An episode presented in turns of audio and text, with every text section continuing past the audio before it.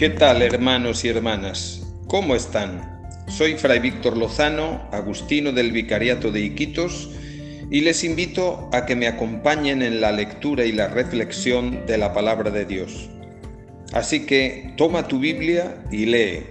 Proclamación del Evangelio de Jesucristo según San Juan capítulo 20, versillos del 1 al 9. El primer día de la semana, María Magdalena fue al sepulcro muy temprano, cuando aún estaba oscuro, y vio la piedra quitada del sepulcro. Echó a correr y fue donde estaba Simón Pedro y el otro discípulo a quien tanto quería Jesús, y les dijo, se han llevado del sepulcro al Señor y no sabemos dónde lo han puesto. Salieron Pedro y el otro discípulo y fueron rápidamente al sepulcro. Los dos corrían juntos, pero el otro discípulo corría más que Pedro. Se adelantó y llegó primero al sepulcro, y asomándose vio las vendas en el suelo, pero no entró. Llegó también Simón Pedro detrás de él y entró en el sepulcro. Vio las vendas en el suelo y el sudario con que le habían cubierto la cabeza, no por el suelo como las vendas, sino enrollado en un sitio aparte. Entonces entró también el otro discípulo, el que había llegado primero al sepulcro. Vio y creyó, pues hasta entonces no habían entendido la escritura que él había de resucitar de entre los muertos. Palabra del Señor. El hombre, por naturaleza, está llamado a ser más, pero no siempre acierta con el camino para ser más. Lo que está claro es que es Dios quien ha infundido en nosotros ese anhelo de infinito, de paz, de patria, de plenitud, de felicidad, de eternidad. Ese anhelo de infinito que Dios ha puesto en el hombre no es una broma, no es una ironía, es verdad. Al hombre se le ha asignado un destino que le supera, que le trasciende. Pero ese destino es lo que el hombre rechaza frecuentemente. Y no es otro que el que propuso Jesús. Haciéndose hombre, nos ha mostrado el camino de la obediencia para ser libres, el servicio para ser señores, la muerte para tener vida y el amor para ser dioses. Hasta Jesús solo conocíamos el nacer y el morir. Con Jesús aprendimos el verbo resucitar. Esta es la novedad y esta es la buena noticia, la buena nueva. Si se elimina la fe en la resurrección, perecen todas las enseñanzas cristianas. Resucitamos no para esta vida, sino para otra distinta, transformada. Resucitamos a una carne incorruptible, sin defecto, sin peso. Como dice un teólogo moderno, mediante la resurrección todo se volverá inmediato al hombre. El amor florece en persona, la ciencia se convertirá en visión, desaparecen las barreras del espacio, la persona humana existirá allí donde esté su amor, su deseo y su felicidad. En Cristo todo se ha vuelto inmediato, sin barreras. Él penetró en la infinitud de la vida, del espacio, del tiempo, de la fuerza y de la luz. La resurrección expresa entonces la plenitud humana, el verdadero futuro del hombre. Por la resurrección celebramos una presencia viva y real. No conmemoramos hechos pasados, sino presentes. Por eso sin resurrección Jesús no es Dios. No habríamos, sido redimidos de nada. Nuestra fe se apoya en lo que dijo, yo soy la resurrección y la vida. Por otro lado, la resurrección es el gran acto de justicia de Dios hacia su Hijo Jesús y hacia todos los seres humanos. El Dios de nuestra fe es justo y su justicia exige que el inocente aplastado sea restablecido a la vida. La muerte no será la triunfadora, ni la injusticia, ni la opresión. Para los discípulos, en aquel sábado terrible de tristeza, de llanto y de desconcierto, todo era como un rompecabezas que no terminaba de encajar porque le faltaba una pieza. Faltaba la clave que diera coherencia a sus anteriores experiencias bonitas de discípulos. Y esa clave fue la resurrección. Por fin cobra sentido todo lo que habían visto y oído. La resurrección les abre la puerta sellada de las escrituras que hablan de Él. Efectivamente, la resurrección de Jesús es el milagro del comienzo de una vida nueva a partir de la muerte. No es el retorno a la vida física anterior como sucedió con Lázaro, no. Jesús resucitó para no morir nunca más. Su vida de resucitado no continúa la vida anterior natural, sino otra nueva, transformada, como se ve en los evangelios. Para los apóstoles, el resucitado es Jesús de Nazaret. El crucificado es el resucitado, la misma persona que conocieron. Hay continuidad personal y física, pero su cuerpo, aun siendo el mismo, lo ven transformado. Jesús resucitado tiene un nuevo modo de existencia, una nueva vida para la que no tenemos palabras para nombrar, pues se trata de una realidad que ya no es humana, ni física, ni biológica, sino que entra en el nivel espiritual, en el nivel trascendente, en el nivel de Dios.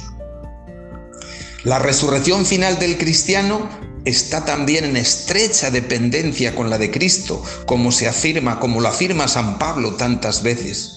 El Padre resucitará al creyente porque éste posee el mismo espíritu que resucitó a Jesús de entre los muertos. Y porque es el espíritu quien por medio de Cristo da al hombre la adopción filial, el ser hijos de Dios. Todos los que se dejan guiar por el Espíritu de Dios, esos son los hijos de Dios, a imagen de su Hijo, Cristo Jesús, el primogénito entre muchos hermanos. Por el Hijo único de Dios somos hijos adoptivos de Dios.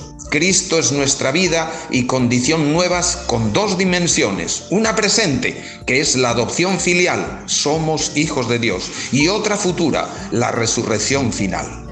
¿Y cuándo empezaremos a participar en la vida nueva de Cristo resucitado? Pues en el bautismo, que es sacramento pascual. Pues nos incorporamos a Cristo en su muerte y en su resurrección. Inmersión en el agua y emersión del agua. Ambas simbolizan la muerte al pecado y la vida nueva con Cristo resucitado. Cristo nos posibilita la vida nueva de hombres regenerados y redimidos del pecado, de la vieja levadura, el hombre viejo. Desde entonces, la esperanza, la libertad, la alegría y la solidaridad son posibles en nuestro bajo mundo. Ayer, en la fiesta del fuego y del agua, en la fiesta de la luz y la Eucaristía, celebrábamos la resurrección del Señor. Es tan importante esta fiesta para los cristianos que la celebramos durante 50 días. Es el llamado tiempo de Pascua hasta Pentecostés. Pascua quiere decir paso.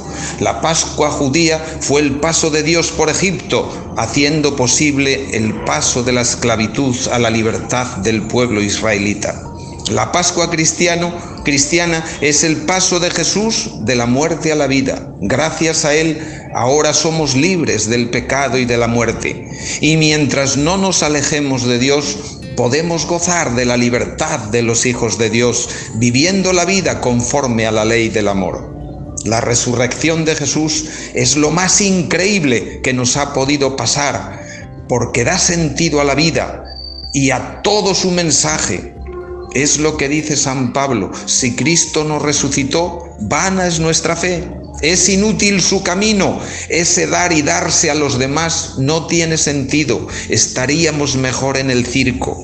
Pero Él ha vencido a la muerte, ha resucitado, ha vuelto a la vida, una vida transformada, consiguiendo con ello que si caminamos por su camino, si vivimos como Él, también nosotros venceremos a la muerte y resucitaremos transformados para no volver a morir nunca más.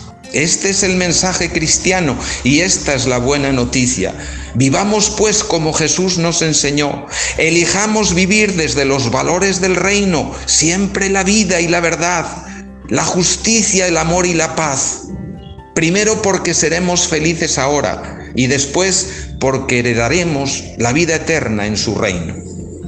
El Evangelio de hoy comienza diciendo que el primer día de la semana fueron las mujeres muy temprano, porque todavía estaba oscuro, a seguir embalsamando el cuerpo del Señor.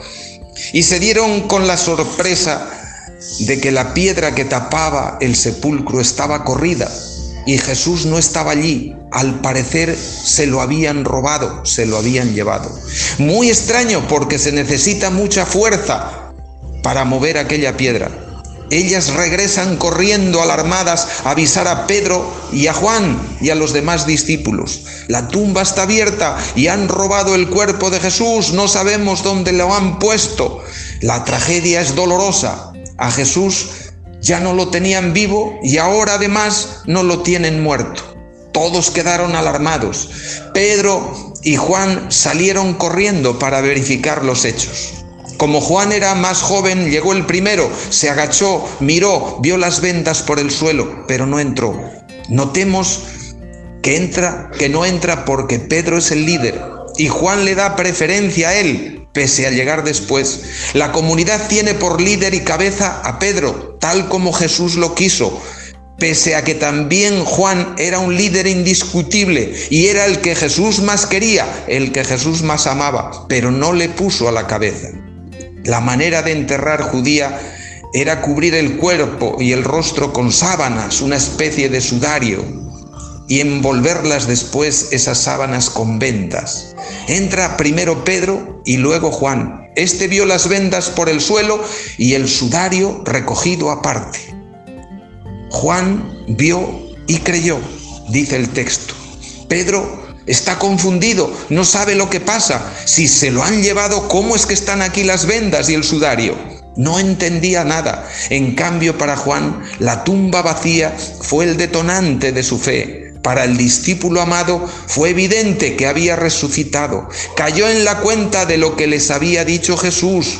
En la transfiguración al tercer día resucitaré. Hasta entonces no habían comprendido que según la escritura Jesús tenía que resucitar de entre los muertos. No habían entendido que Jesús iba a vencer la muerte, que Dios es más fuerte que la muerte. Y si caminamos con Dios, siempre nos espera la vida, nunca nos amenazará la muerte. Y porque esperamos la salvación futura, tenemos que ensayar hoy, aquí y ahora, la salvación del hombre y de este mundo que tenemos entre manos. La resurrección empieza aquí y se cumple tras el velo de la muerte, pero empieza aquí. La resurrección es el salario final a un trabajo de amor, de perdón, de solidaridad, de fe, a un trabajo hecho con esperanza. Feliz Pascua de Resurrección, hermanos y hermanas.